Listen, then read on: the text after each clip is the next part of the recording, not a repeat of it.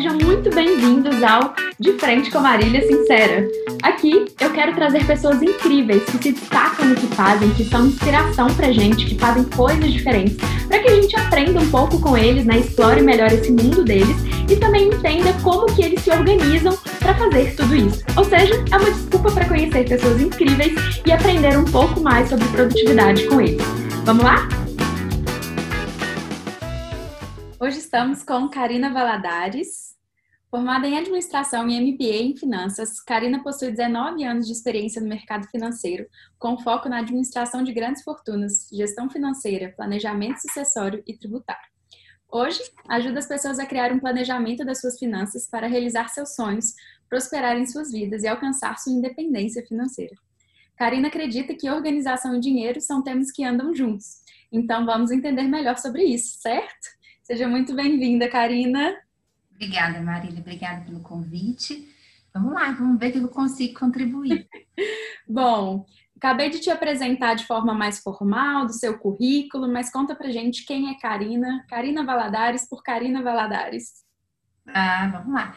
Bom, eu gosto de dizer que eu sou planejadora e educadora financeira, né? Mãe da Duda, acho que minha principal razão de viver, esposa do Eduardo, uma pessoa encantada pela vida, pelas pessoas, pelas suas histórias. Eu gosto de gente, né? Ao contrário de quem eventualmente possa olhar esse currículo e imaginar que eu sou apaixonada por número. Não, eu respeito os números, mas eu gosto de gente. Então, essa é a Karina. Que delícia! Bom, Karina, vamos falar então um pouco sobre sua área aí, para a gente entender melhor. Eu vi que você já comentou né, que o cenário financeiro no Brasil assusta. E isso envolve nossa economia, nossa estabilidade política, inclusive a cultura, né? O que, que você Sim. percebe na cultura dos brasileiros que impacta para esse cenário aí ser tão assustador? Eu acho que tem uma questão histórica, né? A gente vem rompendo barreiras com relação, é, historicamente falando, com relação à economia. A gente vem de uma cultura em que não se fala de dinheiro, isso remonta de muitos anos, e apesar de termos evoluído em várias áreas, todas as culturas geralmente costumam continuar ainda com esse tabu com relação a finanças. E quanto mais a gente tem esse tabu em falar sobre dinheiro, em cuidar sobre dinheiro, pior é, continua a nossa relação com o assunto. E aí, geralmente, o assunto vem em momentos críticos, de uma maneira não adequada. Então, mais do que uma economia em que hoje nós temos, né, por mais que nós não tenhamos inflação, que é uma economia mais estável, é, em que a gente tem uma diversidade de escolhas para serem feitas, eu acho que é anterior a isso o nosso problema. Porque informação, nós estamos na era da informação, né? Informação nós temos em todos os lugares, e muita informação de qualidade, gratuita, inclusive. No próprio Brasil, a gente tem isso muito avançado, apesar das pessoas falarem que não. A gente tem conteúdo riquíssimo no site do Banco Central, na CVM, conteúdos assim muito valiosos mesmo, com uma linguagem acessível e profundos. Mas por que que as pessoas não procuram? Porque as pessoas não acham que precisam cuidar do assunto finanças. As pessoas temem olhar para isso, descobrir algo indesejado e ter que lidar com aquela frustração. Então, nós continuamos alimentando a não nos dedicarmos a esse assunto. Então, o grande problema hoje nosso é as pessoas consideram, primeiro, que se não estão devendo, estão bem financeiramente, e não é sobre isso que a gente está falando, né? Porque finanças é sobre comportamento, é sobre tomada de decisão, é sobre como nós olhamos para a vida e como nós damos a resposta sobre é, essa forma de viver que a gente escolhe. Então, a gente primeiro precisa considerar esse assunto como algo vital. E a partir de então, buscar informar-se sobre ele e tratar dele nos núcleos em que a gente está inserido, sejam eles núcleo, núcleo, núcleos familiares ou núcleo de amigos, né, ou até mesmo nosso ambiente corporativo, enquanto empresas, promover isso para que as pessoas falem desse assunto com leveza, porque nós sabemos que a instabilidade financeira ela tira muita produtividade. Você que trabalha com produtividade, os números são alarmantes das pessoas que é, têm as finanças desorganizadas elas são muito improdutivas. Então, a gente precisa primeiro ressignificar e, assim como há alguns anos a gente entendeu que a saúde física ela é cuidada preventivamente, que a gente tem que ter uma rotina equilibrada de exercícios físicos, uma alimentação balanceada, nós precisamos entender também que a nossa psique, né, o nosso equilíbrio emocional, ele perpassa por cuidar das nossas finanças, porque se a gente olhar na pirâmide de Maslow, né, as nossas finanças ela vai impactar na base, que é do nosso sustento, do, do, nosso cuidado fisiológico, da nossa segurança. Então, a finanças ela vai estar em todas as áreas da vida. Então, ela não pode ser algo secundário que a gente não toca nesse assunto. Acho que é isso que a gente precisa mudar. É verdade, Karen, é incrível, assim, eu acho que a pandemia, ela veio trazer muitos é, pontos aí de atenção para a gente, né? Porque a gente percebe muita gente entrando para o desemprego, perdendo aquela renda mensal e sem ter uma preparação, né, anterior. A gente começa a entender que faz sentido ter a reserva de seis meses, que antes a gente não dava muita moral, não queria falar muito sobre isso. E eu acho que hoje, exatamente isso, a, a pandemia ela trouxe esse alarmante que finanças está ali realmente na base da pirâmide, né? A gente precisa cuidar disso. Qual que é você, qual, quais riscos essas pessoas que não querem falar sobre dinheiro, que não se preparam financeiramente, quais riscos que elas correm, né? É, tanto em curto, médio e longo prazo que você vê? É, não, eu acho que é o desequilíbrio financeiro, né? Eu gosto de pensar muito como se fosse um corpo humano é, como se a nossa, a nossa estrutura financeira fosse como o corpo humano. Então, se a gente é, cuida em nutrir bem esse corpo, se algo nos acomete, a gente adoece, mas a gente se restabelece rápido. Então, assim, se eu tenho as finanças com clareza, equilibradas e vivo uma vida adequada para que eu posso viver e vou aos poucos, não precisa ser de uma única vez, aos poucos construir uma reserva, se vem um desemprego ou se vem uma pandemia que coloca em risco meu empreendimento individual, é lógico eu vou sofrer, mas eu vou conseguir me restabelecer de uma maneira mais rápida. Agora, se eu vivo no limiar, que é aquela pessoa assim que qualquer coisa leva ela uma anemia, né? Então, se eu vivo ali, é, eu trabalho para pagar as contas, não devo, e isso, esse lugar aqui é péssimo, porque é uma falsa sensação de estar sob controle. É péssimo esse lugar. Eu falo que às vezes a pessoa dever é melhor do que aquela pessoa que fica no 0 a 0, 0 a 0, 0 a 0. Porque às vezes precisa do susto para falar, eu preciso mudar de atitude. Então, os riscos que todos nós corremos em não cuidar e não falar sobre dinheiro, e primeiro, em não reconhecer se o meu estilo de vida está adequado para o padrão de vida que eu posso viver, eu corro um sério risco de ter um desequilíbrio financeiro. Desequilíbrio financeiro, ele vai passar pela primeira fase, que vai ser comer reservas, e pela segunda fase, que é quando você acabou com as reservas ou quando você já vai para a segunda fase direto, que é entrar no endividamento. E entrar no endividamento, às vezes as pessoas pensam assim, nossa, é pegar um empréstimo no banco e, e parcelar. Não, entrar no endividamento é passar sempre a comprar no, no, cartão de crédito parcelado, parcelando um consumo que você já consumiu hoje, você ainda fica 10 meses pagando aquilo ali. É sempre tá no finalzinho do mês, mas é só no final do mês, cara, é só 10 dias. Eu entro no cheque especial. Essa falsa sensação de estar sob controle é que nos leva para um lugar de total desequilíbrio. E o desequilíbrio, o que, que ele faz com a gente? Ele tira as nossas perspectivas de futuro. Ele me tira a coragem de pensar que eu vou poder realizar alguma coisa no futuro. Né? Porque eu não consigo vislumbrar nada à minha frente, eu só vejo um buraco. Né? Então, quanto mais eu gero, cai naquele buraco, aquilo vai consumindo. Né? Então, todos nós, se a gente não tiver muita clareza, e eu falo que deve fazer parte do orçamento nosso, como prioritário, a construção de reservas.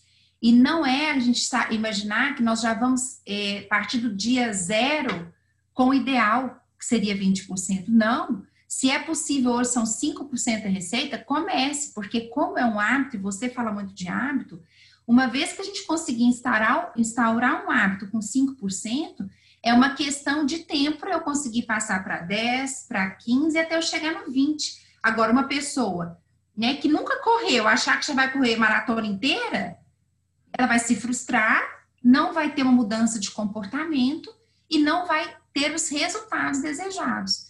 Em finanças é exatamente igual. Né? A gente precisa primeiro ter clareza da nossa situação, para então partir para um objetivo com base na situação atual, criando pequenos passos sustentáveis. Agora, se nós não olharmos para isso e não cuidarmos disso, o desequilíbrio financeiro, em algum momento da nossa vida, ele vai chegar.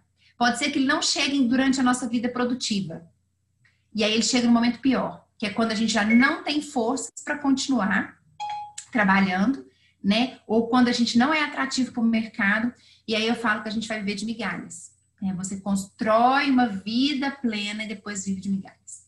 Porque uma hora a receita vai deixar de entrar e não tem outra pessoa para cuidar disso a não ser você. Né? Então, é, todos nós corremos esse risco, independente da renda, o que vai valer é o comportamento nosso. Muito legal, Karina. Realmente faz todo sentido a gente estar tá falando disso, assim, e para mim é muito impactante mesmo, né? Porque eu vejo realmente nessa questão da pessoa, tanto da qualidade de vida dela, que ela pode ter a partir dessa saúde financeira, que é legal que você faça esse comparativo com a saúde física também. Sim e que também muitas vezes o próprio desequilíbrio financeiro causa algumas doenças, né, físicas de fato, né? Porque a pessoa perde o desequilíbrio ali, perde a vontade de viver e, enfim, de realizar seus sonhos. Mas então falando sobre isso e entendendo então que fazer esse planejamento financeiro, começar a estudar sobre finanças, criar essa consciência faz parte, então, é, desse caminho, né, que, que você está sugerindo. Conta pra gente como que é que, que as pessoas poderiam começar a fazer isso, é, a ter mais conhecimento sobre finanças, porque o que eu percebo é que muita gente tem preconceito e acha que falar de planejamento financeiro é só pra gente rica. Explica pra gente se é para todo mundo mesmo alguns pontos. Eu acho que, como eu falei anteriormente, nós estamos na era da informação. Né? A gente tem muita informação legal. Só que eu acho que as pessoas, eu gosto de brincar muito, que as pessoas estão queimando largada. Igual quando a gente estava na competição de natação, quando a gente era pequeno, e que queimava largada, né? É isso. As pessoas estão preocupadas em conhecer sobre investimentos. Eu não tiro a importância disso. Eu acho que isso é extremamente válido. Mas existe um passo anterior, que é educação financeira. E educação financeira, ela passa por habilidades e competências que nós já temos, tá? São coisas que nós já temos, eu posso citar algumas, mas que a gente só precisa entender que nós precisamos colocá-las a serviço do nosso bolso. Então, primeiro a gente começa por um diagnóstico.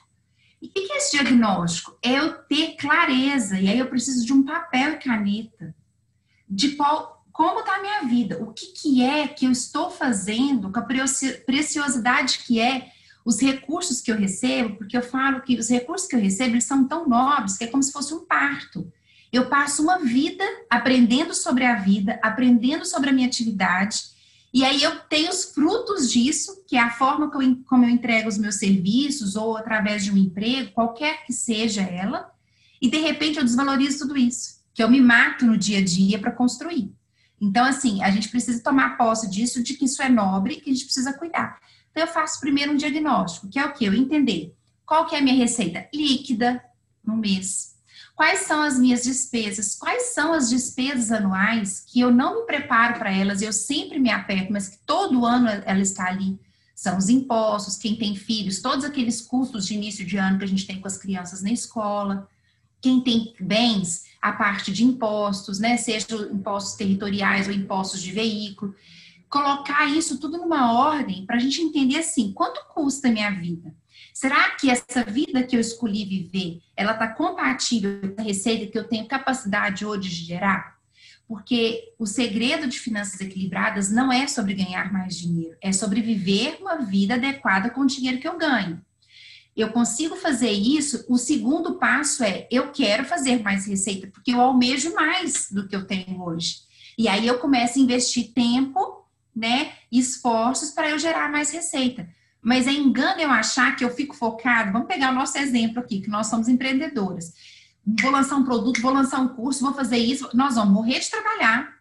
Nós vamos entregar, mas a gente vai ficar exausta. É só que a gente não cuidar do ralo onde sai, nós não vamos passar disso. Então, a gente precisa ter essa clareza do meu diagnóstico para quê? Para eu ajustar o meu padrão de vida. Hoje nós vivemos muito a pressão social. E a pressão social, ela não vem só das redes, ela vem dentro da nossa casa, dentro da nossa família, do padrão que esse entorno em que nós estamos inseridos nos impõe.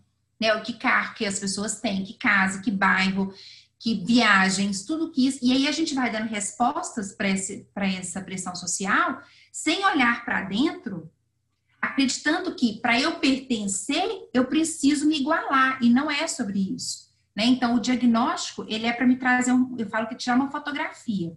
Com a fotografia em mãos, eu tenho a disponibilidade de fazer uma pintura ou um desenho, que é o meu orçamento. Eu olho e falo, olha, o que eu desejo é isso daqui, e vou trabalhar para isso. Seja na ponta de eu ajustar os meus gastos, seja na ponta de eu projetar aumento dos meus ganhos. E aí, o terceiro passo é o seguinte: não existe, não existe, ninguém vai conseguir fazer isso, a menos que a pessoa esteja adoecida, guardar dinheiro para guardar. Não existe. Nós somos movidos pelo princípio do prazer, que já era estudado por Freud. Então, nós desejamos ter prazer agora, queremos evitar qualquer tipo de dor, e isso é o nosso processo decisório, ele é regido por isso. É muito difícil a gente ir para o princípio da realidade que é o do planejamento, que é o do olhar, que é pensar duas vezes. Então a gente precisa aceitar que nós tomamos decisões assim, tentando evitar a nossa dor e aumentar nosso prazer, para pensar o seguinte: eu só vou ter a capacidade de deixar de gastar 200 reais esse mês se eu souber exatamente qual o benefício, qual a sensação que eu vou ter com esses 200 lá na frente. Então, o terceiro passo é a gente mapear o plano eu, eu, o que, que eu desejo realizar para os próximos dois anos, para os próximos cinco, para minha autonomia financeira lá na frente. E aí, eu, além de mapear, eu coloco o prazo, eu coloco o esforço total e tento trazer isso para próximo de mim. Por exemplo, se eu tenho um objetivo financeiro que eu preciso de 10 mil reais para daqui dois anos, eu preciso pegar 10 mil, dividir por 24 e achar o que está próximo de mim, o que, que significa isso para mim por mês. E tem coisa melhor que a gente ir fazendo check. Aí você coloca isso na sua vida e vai fazendo check. Agora, se eu ficar olhando só para os 20 mil, às vezes a pessoa tem zero aqui hoje, ela não vai dar conta. É impossível. Eu preciso trazer para próximo de mim, com força de que eu literalmente fazer um trabalho de visualização, por exemplo, se é um, uma pessoa que quer fazer, o, sei lá, uma viagem, ou se a pessoa quer fazer, comprar uma casa, ela precisa se imaginar no presente naquele lugar, com aquela sensação que ela vai ter, para que aquilo seja o combustível dela de falar não hoje. Em finanças é assim, gente. Não adianta, é ilusório a gente achar que, que, né, que a gente vai conseguir se movimentar sem a clareza que a gente precisa do que, em prol de quê que eu estou trabalhando, né? em prol de quê. Então, eu acho que, e, e aí fechando essa questão dos passos de construção do planejamento, planejamento é para todo mundo, Planejamento é até para as crianças. O planejamento ele traz liberdade, ele traz liberdade de escolha, porque você, a partir do momento que você sabe para onde você está indo, você faz as suas escolhas de maneira mais consciente. Planejamento não é, de forma alguma, sobre não gastar, não é sobre isso. É sobre gastar com o que faz sentido para você. Né? Eu gosto muito de imaginar, eu gosto muito da linha do essencialismo, é que a gente entender o que, que é a nossa essência, o que, que a partir da nossa essência é crucial para o nosso bem-estar e para o nosso equilíbrio, e a partir daí eu planejar. Então, não é sobre não gastar, não é sobre se tornar um perdulário. Eu não acredito, inclusive, em planejamento que faça com que as pessoas anotem todo o cafezinho que ela vai para a esquina. Não, eu acredito que ela tenha o mínimo controle do que é possível crie ferramentas que funcionem para ela. Então, se ela é analógica, uma ferramenta analógica, se ela é uma pessoa digital, uma digital, e, e buscar isso daí. Mas, assim, o planejamento ele é para todos. Ele, ele deveria estar em todos os lares, independente da classe social ou do meio em que você está. Seja para o milionário, que geralmente não tem também, seja para aquela pessoa extremamente vulnerável, né? Então, ele é para todos, com certeza. Perfeito, Karina. É bom que a gente ganhou uma super aula aqui, adorei. Acho que isso realmente vai agregar. E para a gente finalizar esse bloco, só porque eu tô ainda curiosa, porque um dos, dos posts que você fez que eu mais gostei, assim, foram é, os posts relacionados a essa economia voltada para o casal. Porque eu vejo muitos casamentos onde isso ainda é muito velado, né? Essa questão do dinheiro, não converso sobre dinheiro, e aí como que é, constroem sonhos juntos e sonhos separados? Como que é essa questão e o que, que você percebe aí que tem acontecido? Como que é esse desafio? É um mega desafio. Eu brinco que enquanto a gente está namorando, resumindo, até, até chegar no altar, a gente não falou de nada que é importante. Né? Ninguém marca o primeiro encontro e discute qual restaurante que vai e tem coragem de falar, ah, não, aquele ali eu não posso ir porque aquele ali é muito para mim. Né?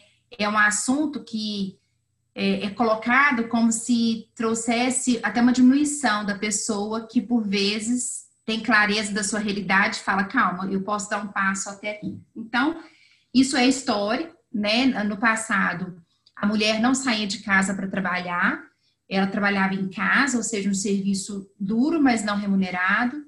O homem trabalhava, não participava a mulher nas decisões muitas vezes, ou era até o contrário, ele chegava, entregava todo o dinheiro na mão da mulher, ela resolvia, mas eles não partilhavam né? Como é que as coisas seriam feitas, não se escutavam e tão pouco é, participava todos da família. Então, essa geração que a gente tem contato hoje de pessoas casadas, elas vêm de lares onde o dinheiro não era conversado com o intuito de construção conjunta, né?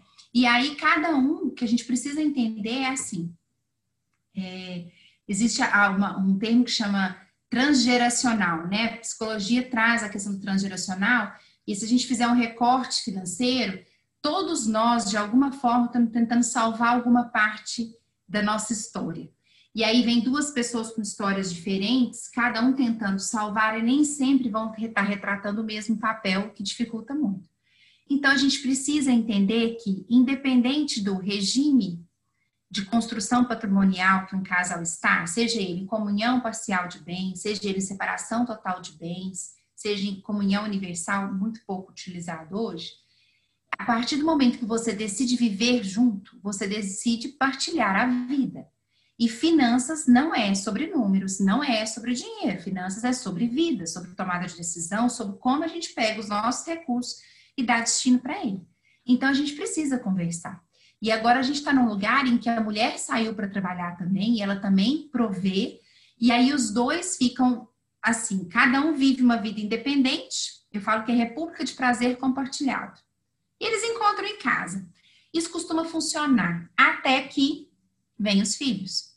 Quando vem os filhos, essa vida independente, totalmente independente dos dois, onde eles vivem como se fossem república, rachando a, a, a despesa, ela não dá certo mais.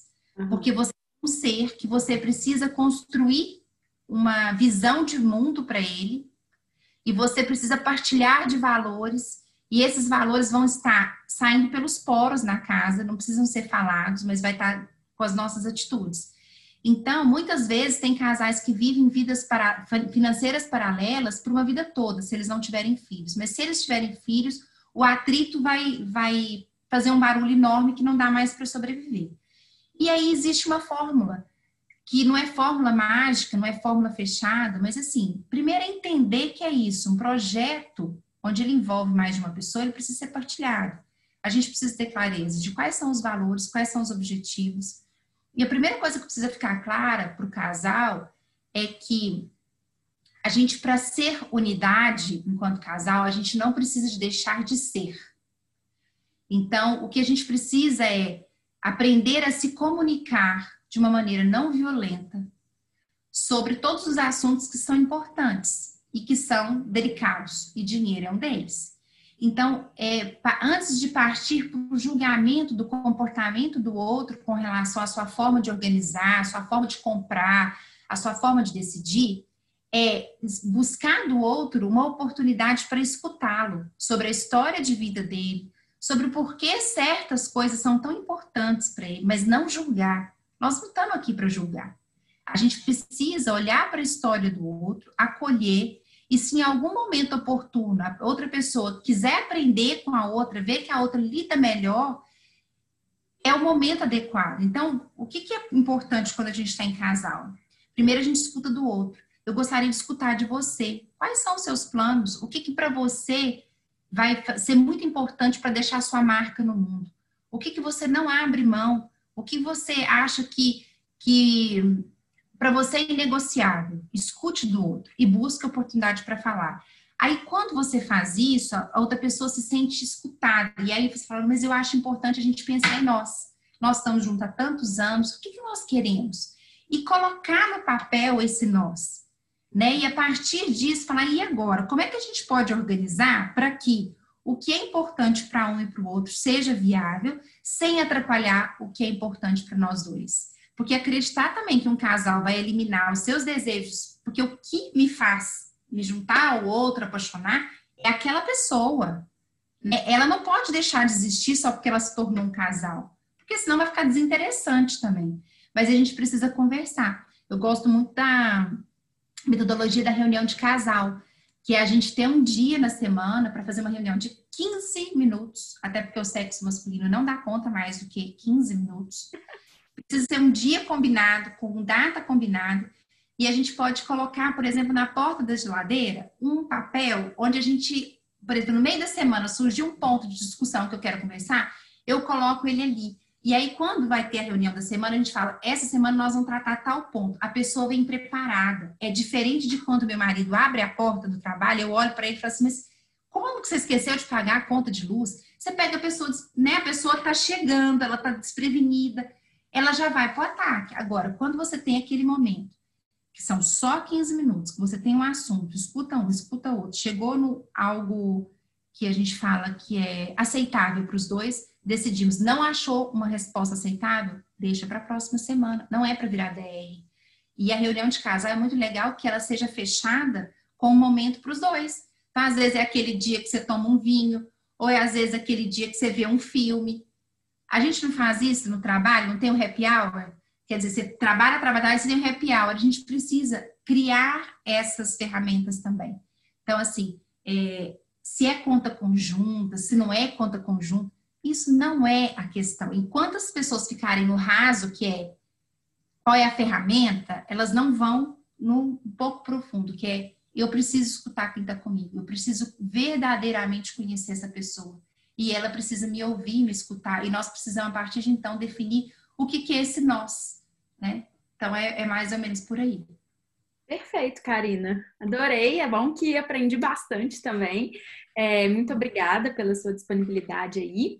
E agora vamos para o segundo bloco, que é entender melhor como que é essa produtividade na sua vida.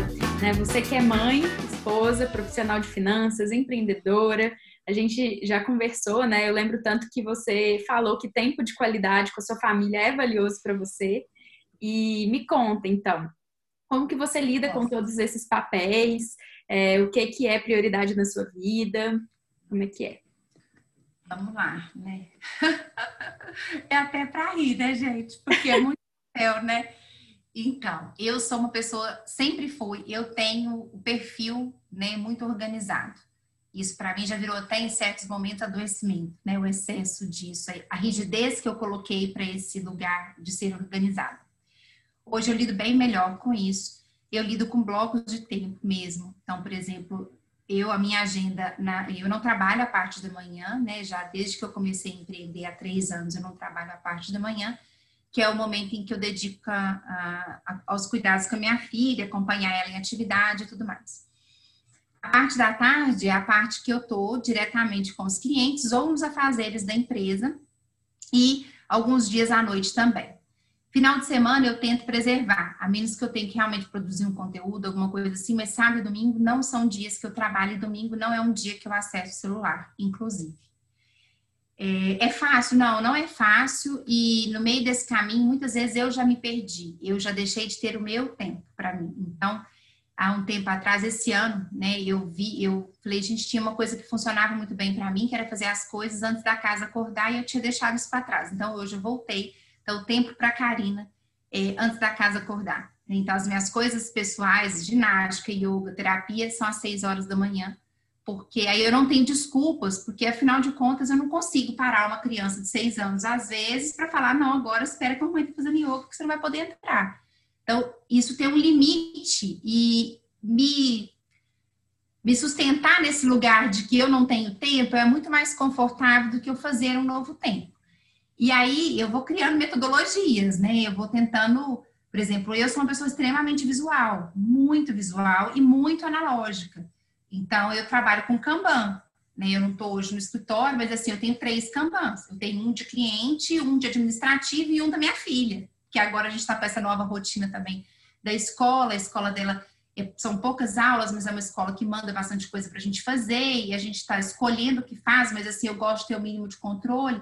Então, eu uso os post-its coloridos, com Kanban, porque é uma coisa que funciona para mim. Eu uso a agenda, até hoje, a agenda escrita, apesar de ter um sistema de agendamento calendar que me evita também a ida e vinda com o cliente. Ali eu tenho um domínio dos horários que eu estou disponível também. Mas, assim, organização para mim é tudo, né? Desde a alimentação, eu, por exemplo, estou sem funcionário desde março, então eu tenho a alimentação toda pré-definida, já com 15 dias de antecedência, porque sou eu que cuido disso.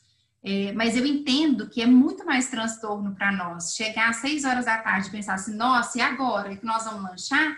Do que eu tirar um, dois dias ali para fazer aquilo, ou agora até conto como nutricionista que faz algumas coisas para mim já congeladas, para a gente definir o cardápio, para preparar aquilo ali. Eu prefiro tirar esse tempo do que eu ter o transtorno todos os dias, de seis horas da tarde, para ir agora que nós vamos lanchar, ou, meio-dia agora que nós vamos almoçar. Então, a organização, para mim, ela realmente ela cria um tempo que uma pessoa olhando para minha vida e com a quantidade de coisas que eu tenho falaria que eu não tenho. Mas eu tenho meu ritual de leitura diário, né? Eu leio todos os dias. Sábado à tarde eu tenho meu tempo de duas horas para leitura. Todo sábado com chá, isso não abro mão. Então, assim, é, eu só consigo isso realmente por um é, essa ginástica que a gente faz, esses buraquinhos que a gente vai encontrando no meio da organização. Agora, isso é sempre assim? Não. Às vezes, quando eu estou muito desorganizada emocionalmente, eu percebo que eu entro no modo procrastinador e aí, de novo, começa a embolar, mas o que, que me salva? Os prazos, né? Então, tá tudo organizado, os prazos, eu vou procrastinar e de repente falo assim, nossa, tem que fazer isso aqui agora. Né? Então, é, de novo, não é que eu tô o tempo todo amarrada nisso, mas ali é o lugar onde eu alicerço depois, né, o retorno e eu aceito bem hoje, assim. Eu, como mulher, inclusive, agora eu comecei a estudar a questão do ciclo da mulher, né? E eu já entendi que o meu ciclo, ele, ele ele vem, ele aflora todos os meses, em cada fase que eu estou, né? O meu interno. Então, eu, inclusive, agora estou me respeitando mais. A primeira semana do mês é uma primeira semana para mim é difícil, então, a minha agenda é 50%. Eu aceitei isso. Não, não dá mais para eu ficar brigando contra o meu corpo. Né? E aí, na, na, geralmente, na terceira semana que eu estou no gasto tal, aí eu encho toda a minha agenda. Mas eu foi por observação mesmo, né? Então, a organização, para mim, é ferramenta diária. Amei! Você falou tudo, perfeito, sem defeitos. Me conta é, qual que é a sua maior dificuldade nessa questão da produtividade? Olha, o celular eu acho um super distrator, super distrator. É, nossa, e ele chega, eu, eu chego a ter uma, uma, certa fobia, assim, de pensar o quanto ele me tira do eixo, né? As redes sociais também é uma coisa que eu controlo muito e às vezes eu preciso sim deixar o celular em outro ambiente principalmente no dia que eu tô mais distraída, para eu conseguir fazer o que eu quero. Porque eu não sou uma pessoa de múltiplas telas e de ficar navegando pela internet no computador, né? E como eu trabalho com computador, mas o celular, eu percebo, é muito claro para mim, a hora que eu não tô querendo fazer uma coisa, que eu tô querendo procrastinar, é aquele momento que vou pro celular e pego o celular. Então, eu acho que o celular, para mim, é o grande mal, assim, a gente conversa muito assim em casa, eu e meu marido, a gente fala assim, como é que a gente perde a vida, né, rolando, rolando tela. Eu sou muito atenta com isso, eu coloco aqueles timers, né? então no próprio Instagram eu tenho timer lá de 30 minutos, eu tento todos os dias não ultrapassar aqueles 30 minutos. É, e, e, outras coisas, eu nem tenho outras redes para também não, não disfarçar, mas o celular eu acho que é o que mais me tira do, da minha, sabe, do centro da minha atenção. Eu gosto muito de usar Pomodoro também. Quando eu tô com muita entrega para fazer, eu tento usar uh, o temporizador, porque eu sei que, que eu, eu posso descansar no que eu estou fazendo, que alguma coisa vai me avisar que eu preciso mudar de atividade. Eu não preciso o tempo todo estar tá ali controlando, dividindo a minha atenção com né, o tempo e o que eu estou fazendo. Então, mas para mim a maior dificuldade, com certeza, é o celular e a falta de respeito hoje que as pessoas têm, inclusive, né, com com o acesso, né? Eu brinco que eu sou de uma geração, tenho 40 anos, eu sou de uma geração que minha mãe não deixava ligar na casa de ninguém depois das oito. Isso era proibido. Porque depois das oito a gente não incomoda as pessoas, né? E hoje a gente manda mensagem, a gente recebe mensagem meia-noite, né? Então. É verdade. Não, muito legal escutar e saber um pouco mais da sua rotina. Tenho certeza que ajudou, porque eu tinha algumas perguntas preparadas, mas você foi falando ao longo, dando dicas, mostrando como que tem, você tem hábitos aí enraizados e que são super importantes, que fazem diferença. Você abre espaço para organização, de fato, né? Que é o que você falou. A gente tem que abrir esse, é, esses espaços para que isso aconteça. Não é simplesmente reclamar né? Então. E não é fácil, né? A gente tem que aceitar que não é por incompetência. É porque nós temos uma, uma facilidade de distrair muito, muito grande, né? Então, foco é uma coisa que a gente tem que se esforçar para, ele não é natural. Exatamente. Então, foi muito bom, muito obrigada. E agora vamos para o último bloco, o de frente Ai, com Marília Sincera. Karina Valadares está preparada? Opa! então vamos lá. Eu vou te fazer uma pergunta e você tenta responder com um, rapidinho o que vier na cabeça, tá bom? Karina, o que te move? Eu, a minha filha. E quem te inspira? Meu marido. Pontos fracos. Sou nervosa. Não um tenho sonho. Cara, mas sou. Um sonho. Eu tenho sonho de morar fora, no Brasil. Uma conquista estar aqui, né? Estar aqui conseguindo com o que eu acredito agregar valor na vida das pessoas e trazer o sustento. Uma pessoa. Minha mãe. Um hobby. Tô aprendendo a tocar piano aos 40. que legal. Uma viagem. Leste europeu. Um objetivo para 2020. 2020, oxe, meu Deus, pensar que eu ainda não fiz. Aí voltar para o aeróbico, para atividade aeróbica. É um objetivo para 2020. Uma música? More Than Words. Um livro? A, a, a morte é um dia que vale a pena viver. Ai, tava doida pra isso. É, uma frase. Tudo posso naquele que habito. Então, é isso. Muito obrigada. A última Obrigada a você. É só para saber quem você indica para estar tá aqui também batendo esse papo comigo. Gente, sobre organização. Ai, ah, tem uma nutricionista que eu amo, que é a Monique Martin. Eu vou te mandar o contato dela. Ela fala é, sobre nutrição com outro olhar, eu acho que é um olhar da organização, um olhar da produtividade, do hábito e de essencialismo, assim, que eu acho que as pessoas sempre têm a aprender com ela. Eu acho que vale muito a pena. Ótimo. Então, muito obrigada por Obrigada a você. tempo, pelo seu conhecimento compartilhado. Foi um prazer para mim tê-la aqui. A Karina, para quem não sabe, é super referência na área. Eu sempre estou de olho, gosto muito do trabalho dela, acompanho há alguns anos. E fica aí seu momento jabar, Karina. Como que as pessoas podem te encontrar? O que que você oferece ah. para elas? Vamos lá. Então, é, o meu Instagram é arroba K, né? K de Karina A de Amor Valadares. Lá a gente tem conteúdo três vezes a quatro vezes por semana, tem bastante coisa, conteúdo profundo.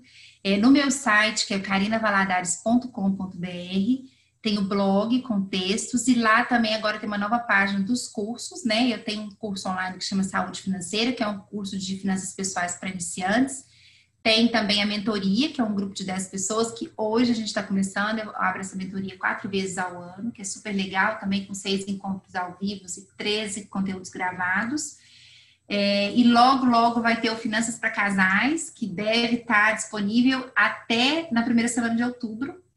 Nós estamos programando aqui para ver quando Sabia e já dei a dica. É, o Finanças para Casais, ele é um projeto do coração, um projeto que nasceu dentro dos meus outros projetos, por uma demanda dos clientes, né, de realmente buscarem o apoio de um terceiro para falar de um assunto delicado, mas falar com direcionamento, não é só falar por falar, né? Então, a gente está com alguns projetos interessantes aí. Daqui a pouco vai ter lá a página também, estou envolvida em alguns vários projetos sociais, que daqui a pouco eu vou levar lá para o site para as pessoas conhecerem também. Mas é isso. Fica o convite, eu vou adorar né, que as pessoas vão lá e que deem palpite também, Karina, eu quero escutar sobre isso, eu quero estudar sobre aquilo e a gente vai produzindo conteúdo. Isso aí. Então, muito obrigada e até Obrigada a você, querida. Um beijo.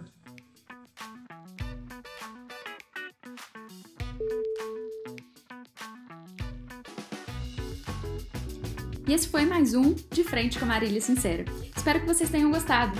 Para me acompanhar mais, é só me seguir no Instagram, arroba Organização Sincera, ou nas minhas outras redes sociais. Muito obrigada e até a próxima!